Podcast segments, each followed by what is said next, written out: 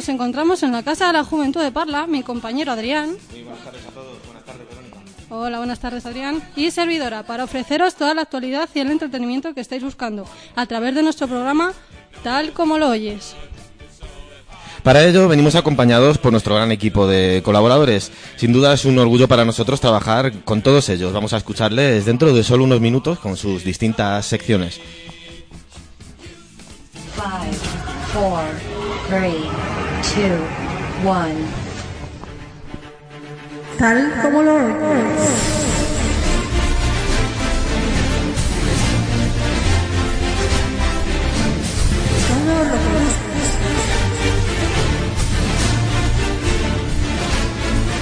Te esperamos.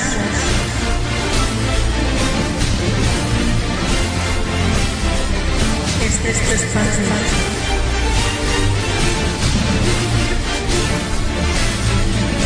Comenzamos.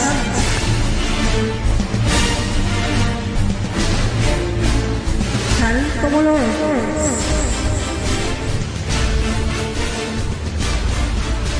Qué músico más épico, ¿no? Sin más dilación vamos a pasar ya a nuestras secciones, pero antes vamos a hacer un breve repaso a la, a la actualidad nacional. Adelante, Verónica. Pues nada, son las 7 de la tarde y empezaremos con las noticias de última hora. En primer lugar, la OCDE paraliza la adhesión de Rusia y apuesta por acercarse a Ucrania. El organismo expresa la voluntad de fortalecer su cooperación con Kiev. Por otro lado, Moscú advierte que responderá si hay sanciones económicas. ¿Qué me cuentas tú, Adrián? En Malasia, la Fuerza Aérea investiga si el avión desaparecido cambió de rumbo al oeste. Cinco días después de que el vuelo MH370 de Malaysian Airlines desapareciera a 10.000 kilómetros de altura, ni siquiera se sabe con exactitud en qué punto se perdió su rastro. Los radares militares han detectado una señal que podría corresponderse con el avión desaparecido en el norte del estrecho de Malaca, a cientos de kilómetros del lugar donde se le vio por última vez. Y bueno, por otra noticia que tenemos es que en Nueva York ascienden ya a seis, son seis los muertos por una explosión de gas. La explosión que tuvo lugar en el barrio latino de Harlem derrumbó dos edificios ayer. En estos momentos hay más de 70 heridos. Y pasamos a la sección de lectura.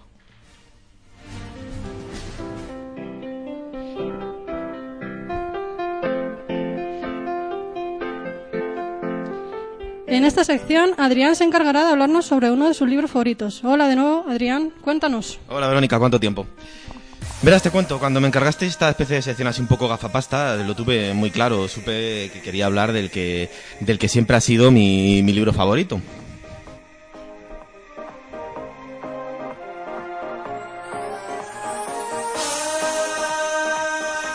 Para ello he querido acompañar a mi breve comentario ese, de un tema clásico de sonido house de hace ya más de 10 años que, que se llama Lazy, un tema de Express 2 featuring David Byrne que, bueno, eh, el que sepa un poco de inglés sabrá que se llama Perezoso y que creo que va bastante acorde con las características del protagonista de este libro, que es La Conjura de los Necios. Estamos hablando de Ignatius Reilly, que queda retratado en la contraportada de la edición de bolsillo como una mezcla de Oliver Hardy delirante, Don Quijote adiposo y Santo Tomás de Aquino perverso.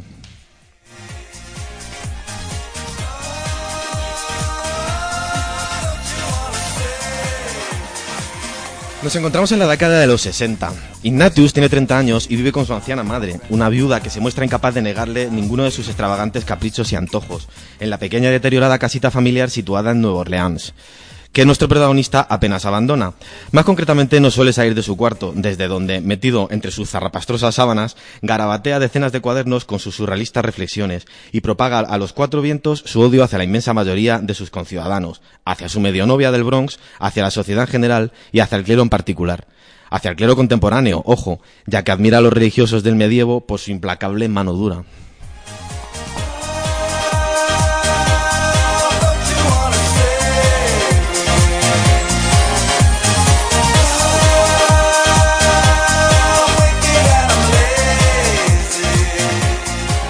Nuestro amigo Ignatius también ve la tele. Es un fan muy peculiar de un talent show de niños, uno de estos programas de estrellas infantiles y juveniles. Digo peculiar porque en realidad no soporta ni el programa ni a los críos, a los que sostiene que habría que gasear, abofetear y torturar por su abominable y lascivo comportamiento. Le parece intolerable que se exhiban de ese modo al público, que canten y bailen en un plató de televisión, pero a la vez no puede dejar de visionar el espacio. Y en las escasas ocasiones en las que decide durante unas horas abandonar el nido, se va al cine del barrio a ver sesiones de con- continuas de películas que también aborrece.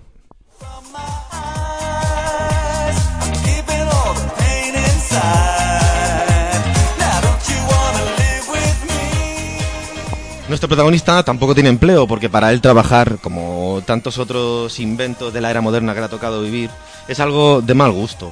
No conduce, algo que podría entrar dentro de lo normal, pero ya no lo es tanto si tenemos en cuenta que se niega además a viajar en autobús porque le aterrorizan semejantes máquinas del infierno.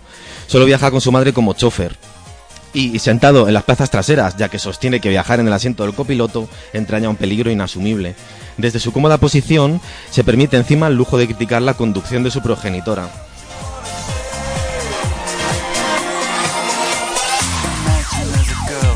Imagine imagine Es precisamente un accidente de automóvil el hecho que va a cambiar la vida del bono de Ignatius. Tras pasar una tarde bebiendo juntos en un bar bastante sórdido, madre e hijo se disponen a volver a casa. A la anciana le pasa factura el alcohol y empotra el vehículo contra una vivienda. La indemnización por daños a la que tendrá que hacer frente no diré que lleva a Ignatius a buscar con decisión un trabajo, ya que a pesar de lo sucedido no se le ve por la labor, pero sí que produce una serie de cambios en la actitud de su madre, quien lo obliga a hacerlo cansada de la pereza, la soberbia y la altanería del muchacho.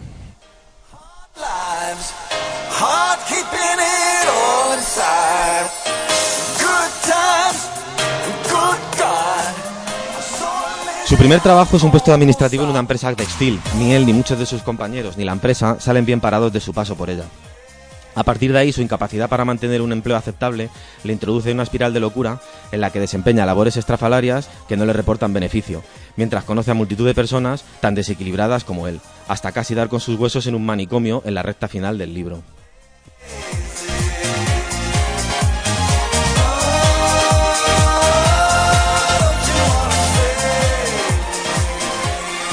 Tengo que deciros que estamos sin duda ante mi novela preferida, algo así como mi libro de cabecera. En los treinta y pocos años que tengo lo habré leído al menos una docena de veces. Para terminar, diré unas breves palabras sobre su autor, John Kennedy Toole. De Nueva Orleans, como su personaje, nos dejó con solo 32 años. Nació en 1937 y acabó con su vida en el 69, profundamente deprimido, sobre todo por la negativa de multitud de editores a publicar su genial obra. Fue precisamente su madre, con quien vivía, en una similitud con el protagonista de su libro, quien a partir de ese momento luchó infatigable para que alguien aceptara publicar la obra de su hijo John.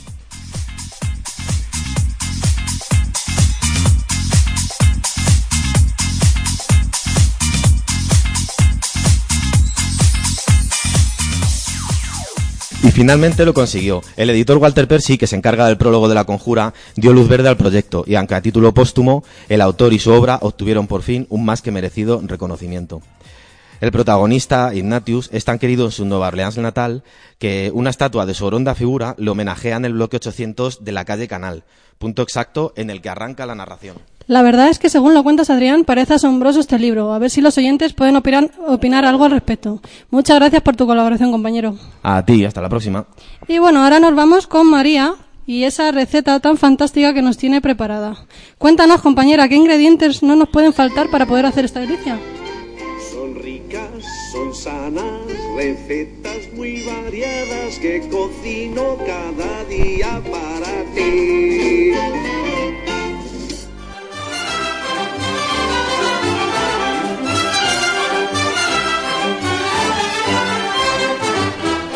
Cocinero, cocinero, enciende bien la candela y prepara con esmero un arroz con habichuela. Cocinero, Bueno, hoy os traigo una receta para hacer unas cookies. Lo único que necesitamos son 225 gramos de mantequilla, 225 gramos de azúcar, 200 gramos de azúcar moreno, dos huevos, dos cucharaditas de vainilla, 340 gramos de harina, una cucharadita de levadura, dos cucharaditas de agua caliente, una cucharadita de sal y 300 gramos de virutas de chocolate. Sin pensarlo de repente, yo me guiso un arroz con fideo. Que el Señor más siente, que el Señor más siente tiene que chuparse.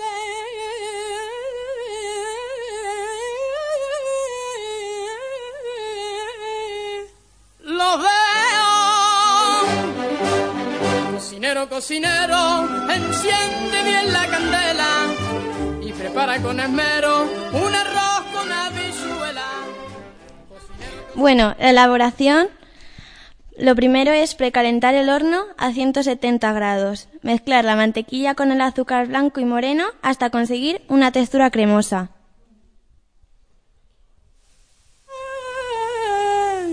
Trabando en el carbón. Si guisando se apaga los niños, me canto un tanguillo llevando yo Y por arte de vivir lo que sin un. Luego, añadir los huevos uno a uno. Disolver la, lega- la levadura en agua caliente.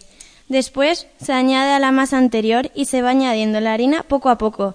Y ya se echan las pepitas de chocolate. con agua.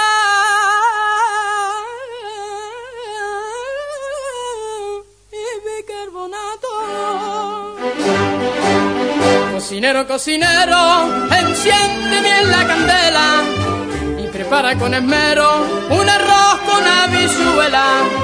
Cocinero, cocinero, aprovecha lo casero, que el futuro es muy oscuro, que el futuro es muy oscuro.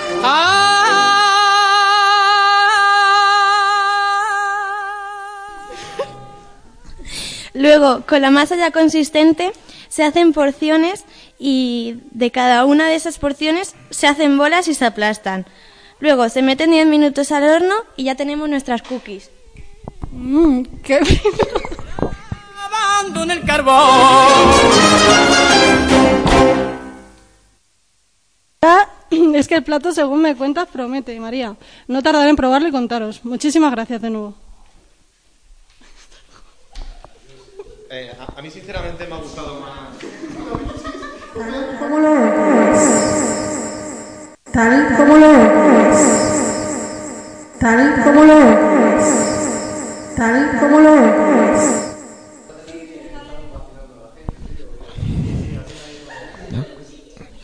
La verdad es que a mí en la sección de María lo que más me ha gustado sin duda alguna ha sido la banda sonora. Y ahora seguimos en tal como lo oyes. Ahora vamos a dar paso a nuestra cinéfila Vicky. ¿Qué nos traes hoy, compañera? Pues traigo una película llamada El poder del dinero.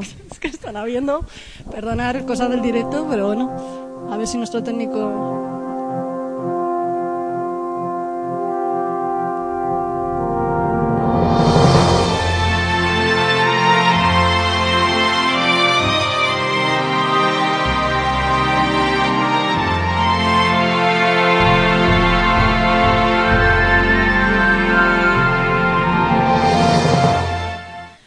Muy buenas tardes, radioyentes. Estamos una vez más desde la Casa de la Juventud de Parla.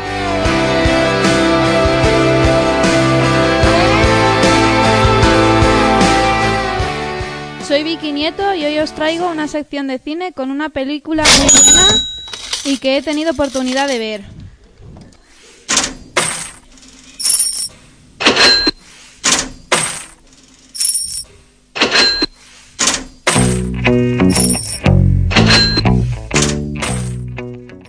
El poder del dinero.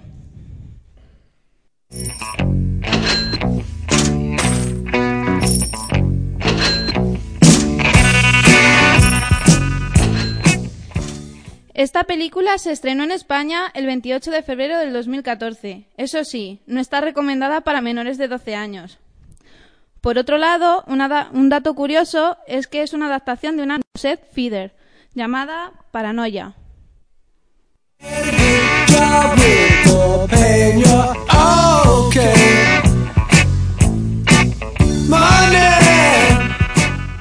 Bueno, ahora os explicaré el argumento de la película.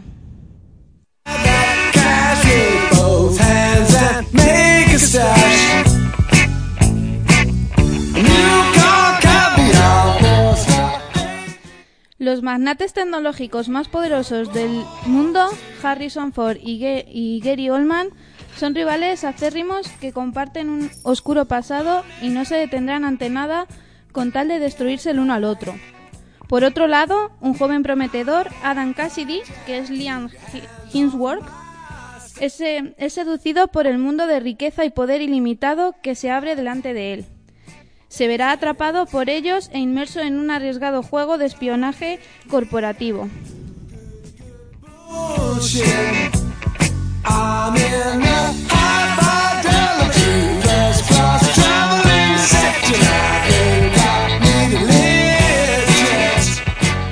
Pero cuando Adam empieza a darse cuenta de que su vida corre peligro, ya está metido de lleno en una telaraña de la que no podrá escapar.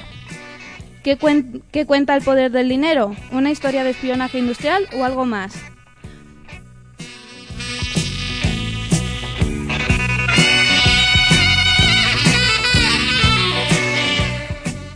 Para descubrirlo, ya sabéis, id al cine, a ver esta magnífica película, os sorprenderá.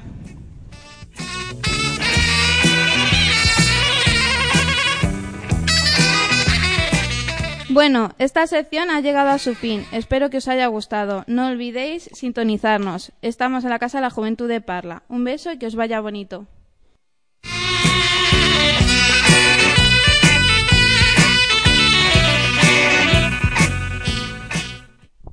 Pues tiene buena pinta, así que los oyentes que se quieran animar a ir a verla, eh, a verla, no a descargarla, cuidado, pues adelante. Muchas gracias, Vicky.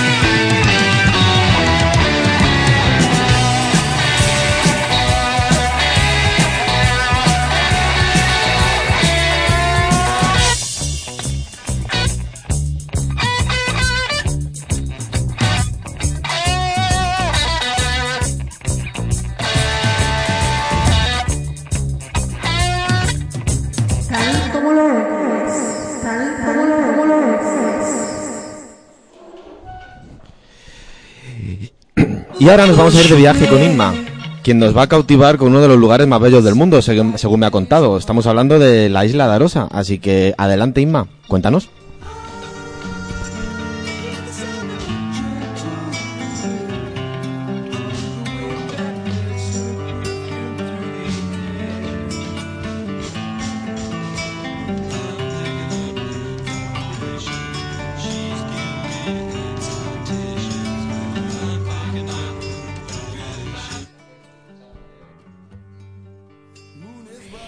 Bueno, eh, como ha dicho mi compañero, eh, nos vamos a ir esta tarde de vacaciones a la isla de Arosa.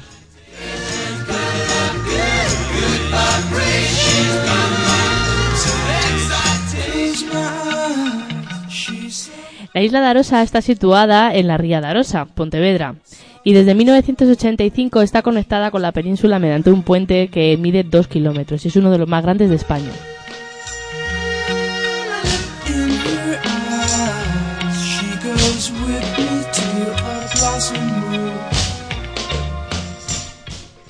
Para adentrarnos un poquito y conocer mejor lo que es aquel entorno, vamos a contar algo de historia.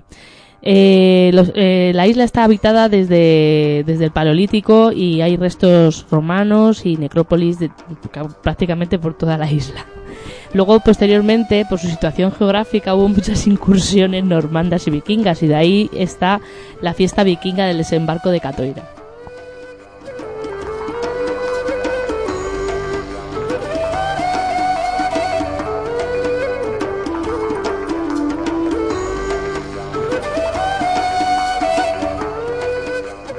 fiesta que se celebra hoy en día el primer fin de semana de, de agosto y está declarada como la romería vikinga fiesta profana de interés turístico internacional.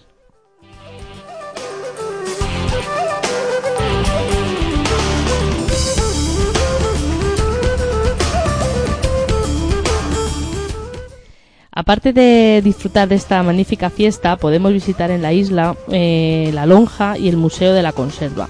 En la lonja podemos ver cómo los, eh, los marineros llegan con el pescado fresco y cómo se subasta todas las mañanas. Y en el Museo de la Conserva podemos ver cómo posteriormente dicha mercancía pasa su elaboración para ser conservada en el mercado.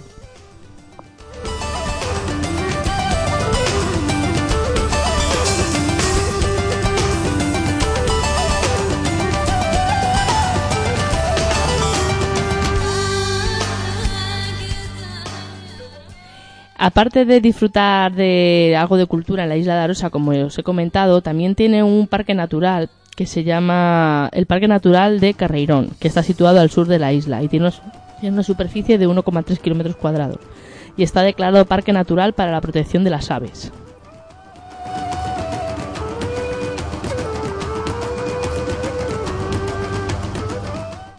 Y como no, al ser una isla, lo más característico de, eh, de- disfrutar allí son las playas. Todas son de agua cristalina y están declaradas como playas naturales.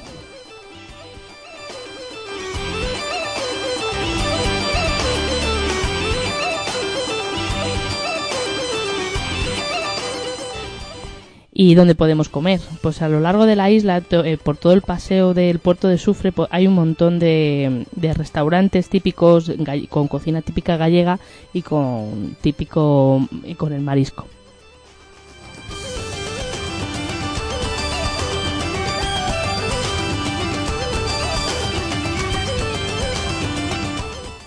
Y eso es todo. Espero que vayáis y que os guste y lo disfrutéis. Bueno, pues muchas gracias por tus palabras, compañera. Madre mía, a mí con lo que me encanta viajar me has puesto la miel en los labios, Inma. Esto no se puede hacer, ¿eh? Pero bueno, ya tengo plan para esta Semana Santa, oye.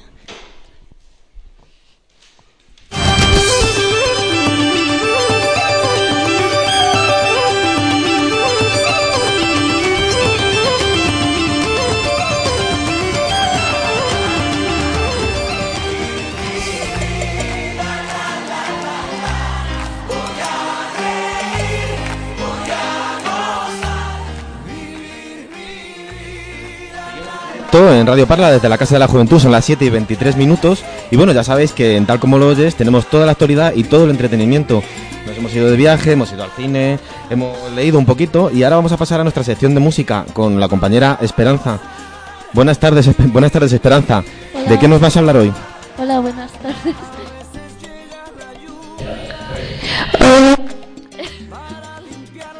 Eh, hola. Hola.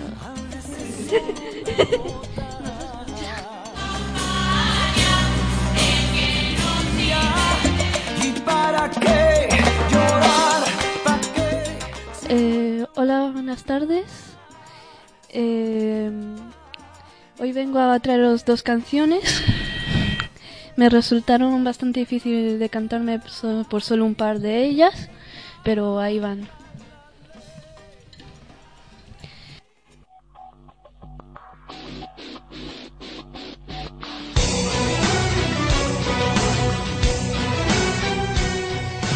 La primera de ellas es, es una canción que sirve para no lucharse y seguir eh, peleando.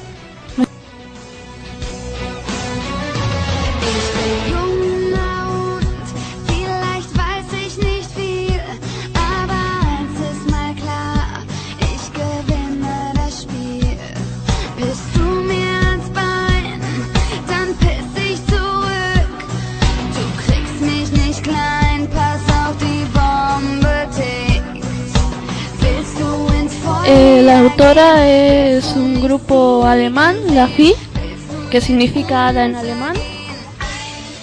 Y el grupo cambió de solista recientemente, pero la, la canción esta es de la época en la que estaba Christina Klein.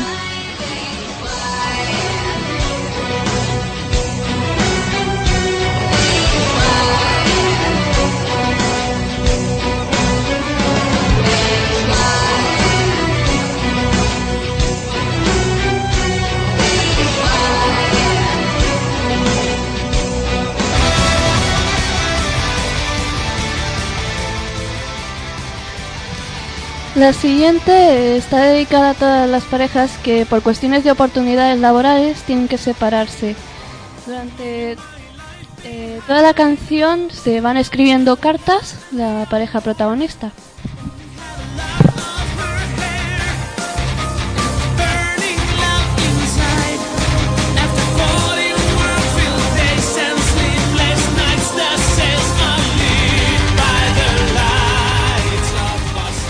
El grupo es Sonata Ártica, es un grupo finlandés.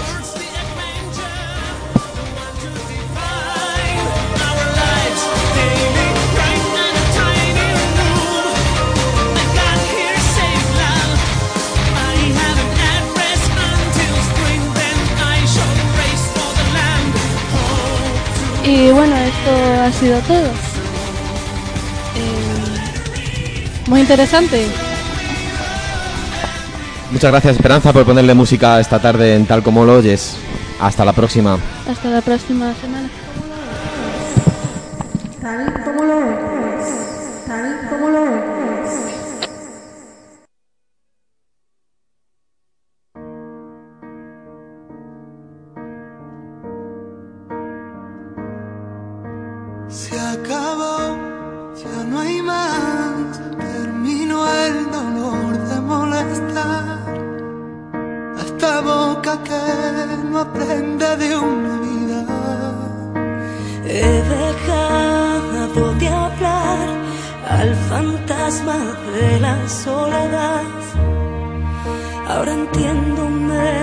Dijiste que nada es eterno y solo queda subir otra montaña que también la pena se ahoga en esta playa.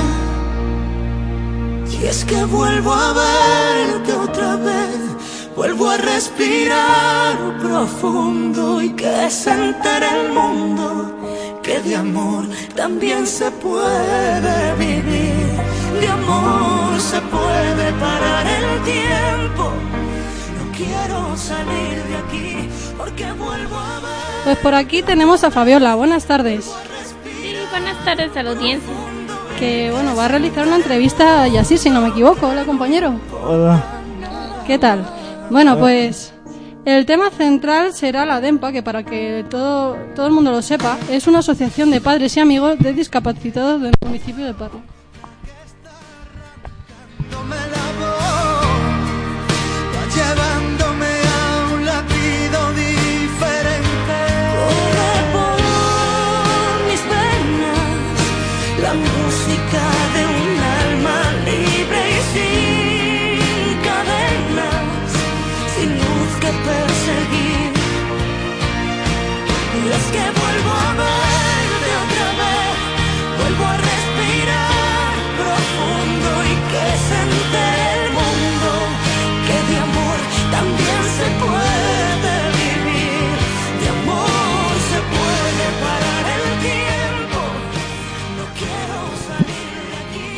Buenas tardes a la audiencia. Para la programación de hoy hablaremos de una asociación de padres.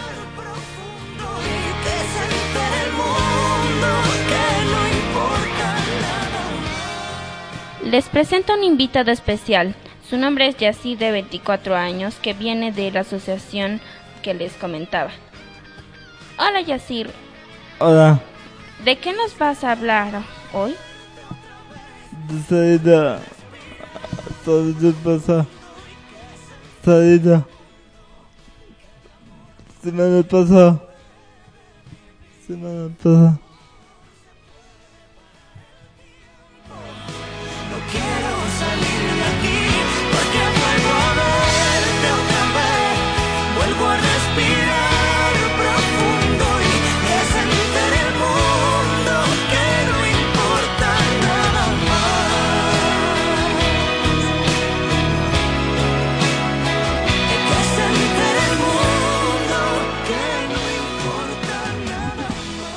¿Podrías decirme qué es ADEMPA? Es una asociación de disparidad de, de niños capacitados.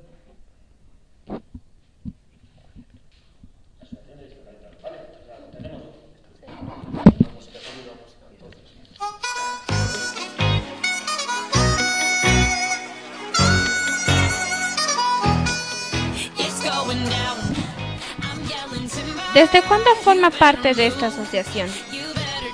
De dos años.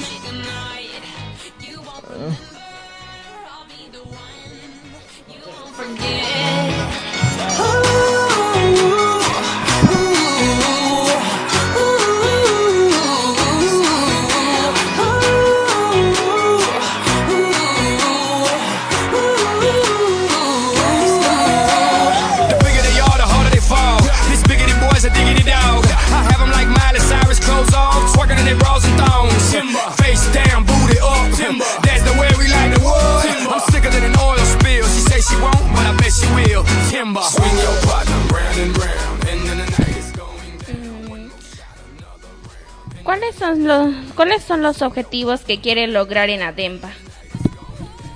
Excursiones de fin de semana. You better dance. Let's make a night. You won't remember. I'll be the one. You won't forget.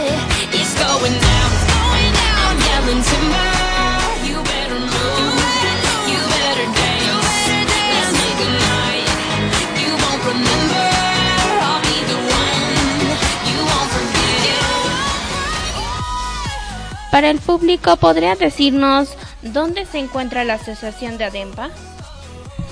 Calle.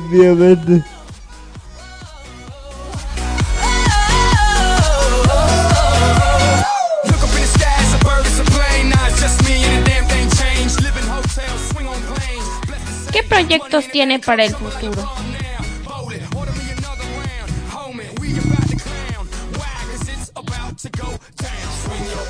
Ah,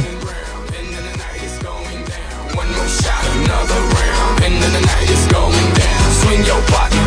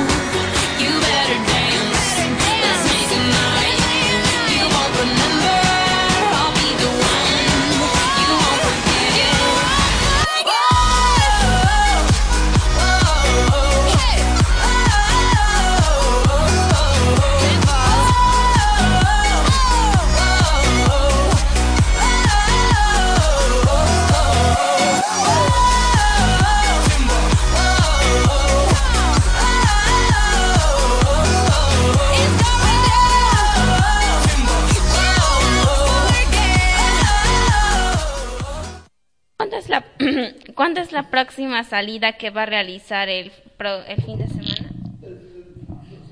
pero me voy a Getafe. Un paseo. Encuentras un motivo firme para continuar. ¿Y cuánta gente va a ir a la excursión? Sin salida y ahora no encuentras la manera de volver atrás. Ella lidera el movimiento, la roja es su bandera. Bueno. Bueno, a la audiencia les doy las gracias por haber escuchado nuestra programación de hoy. Ahora les dejo con la siguiente sección. La roja es su bandera lindo, como si se parara el tiempo. Hoy, mañana y siempre luchará. Ya pasó la tormenta, se cansó de la rutina. Bueno, muchas gracias por venir al invitado de hoy. Ahora vamos con la siguiente sección.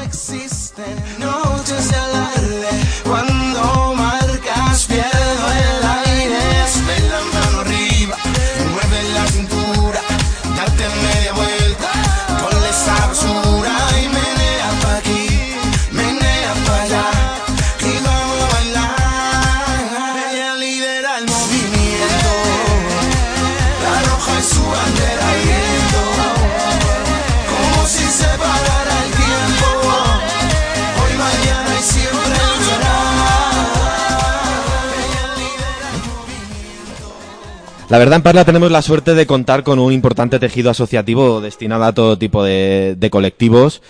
Y bueno, tenemos esa, tenemos esa suerte en la, en la localidad. Muchas gracias a nuestros invitados y esperamos contar en próximos programas con gente de- que participe de algún modo en, en otras asociaciones parleñas.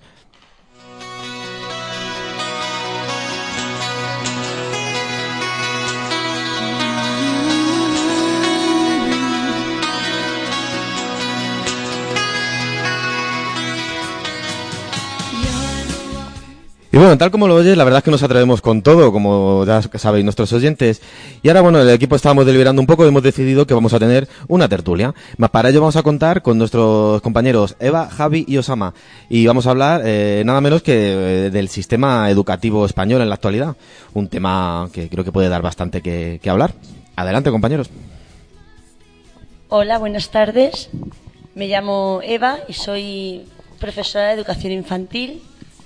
Y bueno, durante esto- estos años de experiencia que, que- que llevo como, como maestra, pues he podido experimentar y observar que los niños desde muy pequeños están demasiado saturados con, con fichas y actividades, olvidando que, que uno de los objetivos fundamentales en la educación es el juego y que los niños aprenderían mucho mejor a través de la manipulación de, de objetos de su entorno, habituales y cotidianos, así como tapones o chapas, ese tipo de cosas.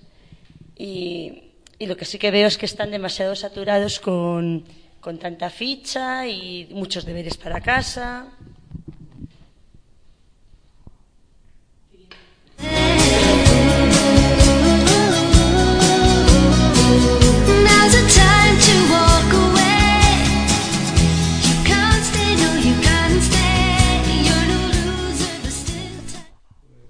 Hola, bueno, soy Javi.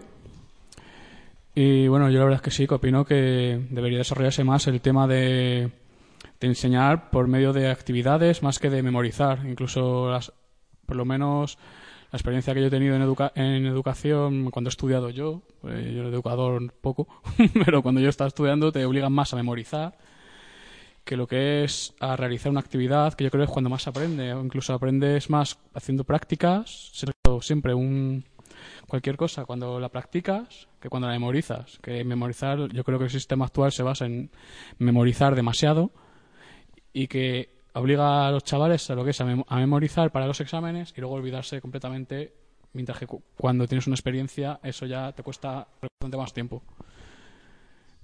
Y tú, Yasir, que... ¿Yasir? Eh, Osama.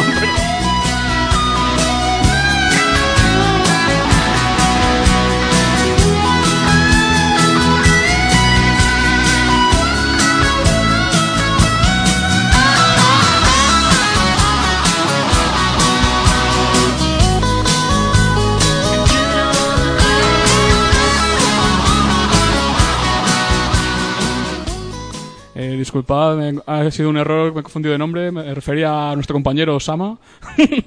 Osama, ¿qué, ¿qué es lo que opinas tú de...? Bueno, yo creo que más o menos lo mismo, que es mejor que tengan esa educación que, que tengan tanto estrés después de tantos deberes en casa, que, el- que que los niños, han- en fin, al cabo siempre se quieren escapar de los estudios normalmente, ¿no? ¿Qué me cuentas?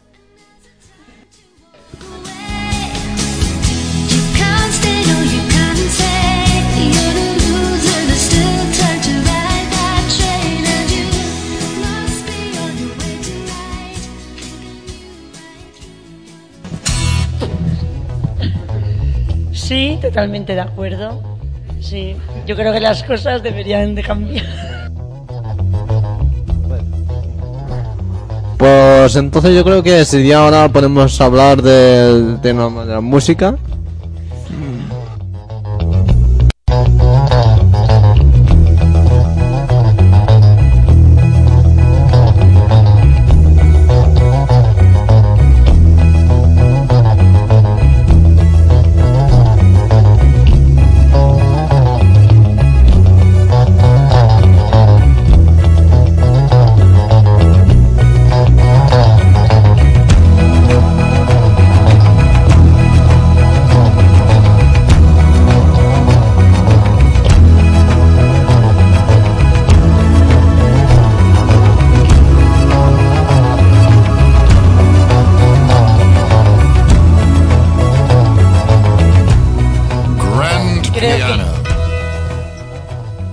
Creo que todo debería de cambiar y todo, todo, todísimo.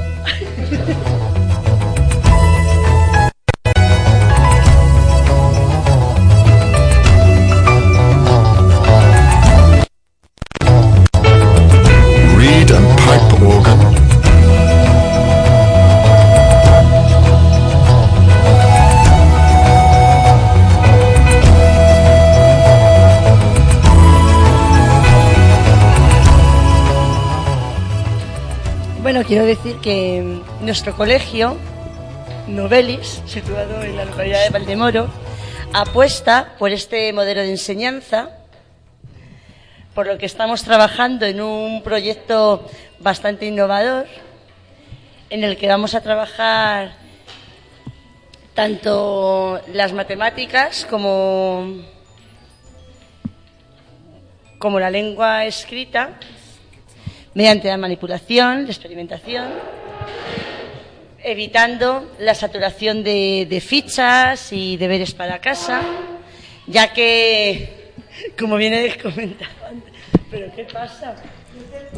Una pregunta que yo tengo, ya que ya que está relacionada, has sido profesora y está relacionada con lo que es el mundo de los estudios, ¿qué piensas que a los jóvenes de hoy en día se tengan que aprender las cosas de memoria, aunque luego se les olvide porque les obligan de esa forma?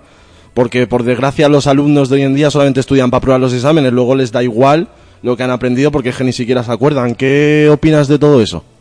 Eso demuestra que, que el enseñar memorizando y todo, todo mecánico no sirve para nada y que realmente lo que la única manera de aprender que tiene el niño para que lo, lo interiorice y le sirva para algo es mediante la manipulación y experimentando. Un niño aprenderá mejor cómo crece una planta si planta la semilla en la tierra y la ve crecer y la riega todos los días que leyéndolo de un libro.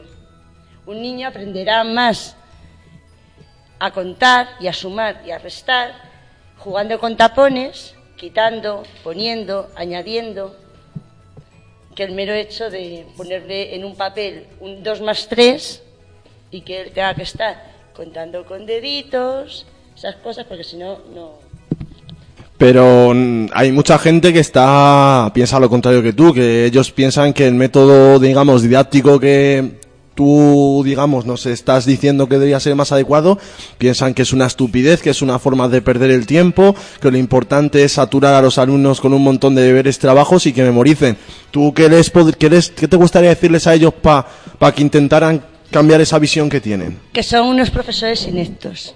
Porque desde el principio, María Montessori, Freinet, Piaget, todos esos pedagogos y maestros de hace muchísimo tiempo enseñaron a sus alumnos, innovaron mediante la manipulación y la observación y manipulando y haciendo.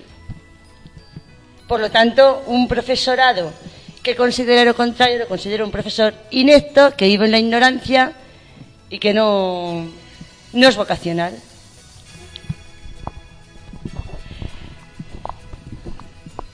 Bueno, la verdad es que es un tema bastante sonado y polémico, así que nada, oyentes, ya nos comentaréis cuál es vuestra opinión, que nos interesa, porque el tiempo se nos ha acabado y es hora de despedir el programa.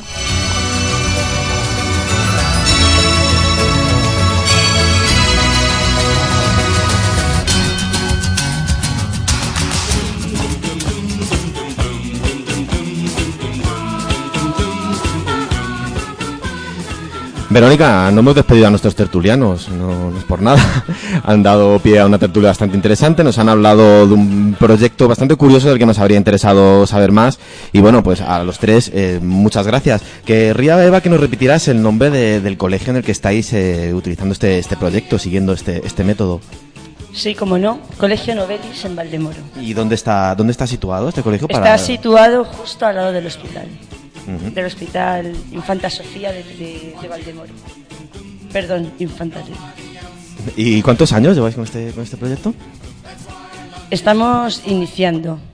Ah, El colegio lleva abierto seis años y, hombre, nos hemos dado cuenta de que tanto libro, tanta superación de ficha, no es para nada pedagógico, ni le sirve de nada al niño, simplemente le sirve para saturarle Entonces estamos trabajando con, de forma manipulativa para que el niño adquiera conocimientos de manera más racional, más lógica y más siguiendo las técnicas de, de modelos a seguir de cualquier maestro que entienda un poco de educación.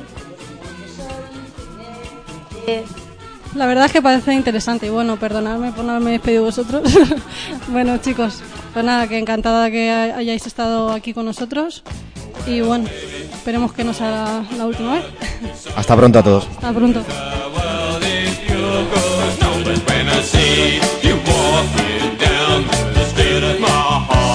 Skips a beat.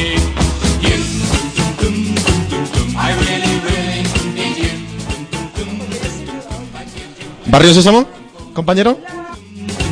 Why do you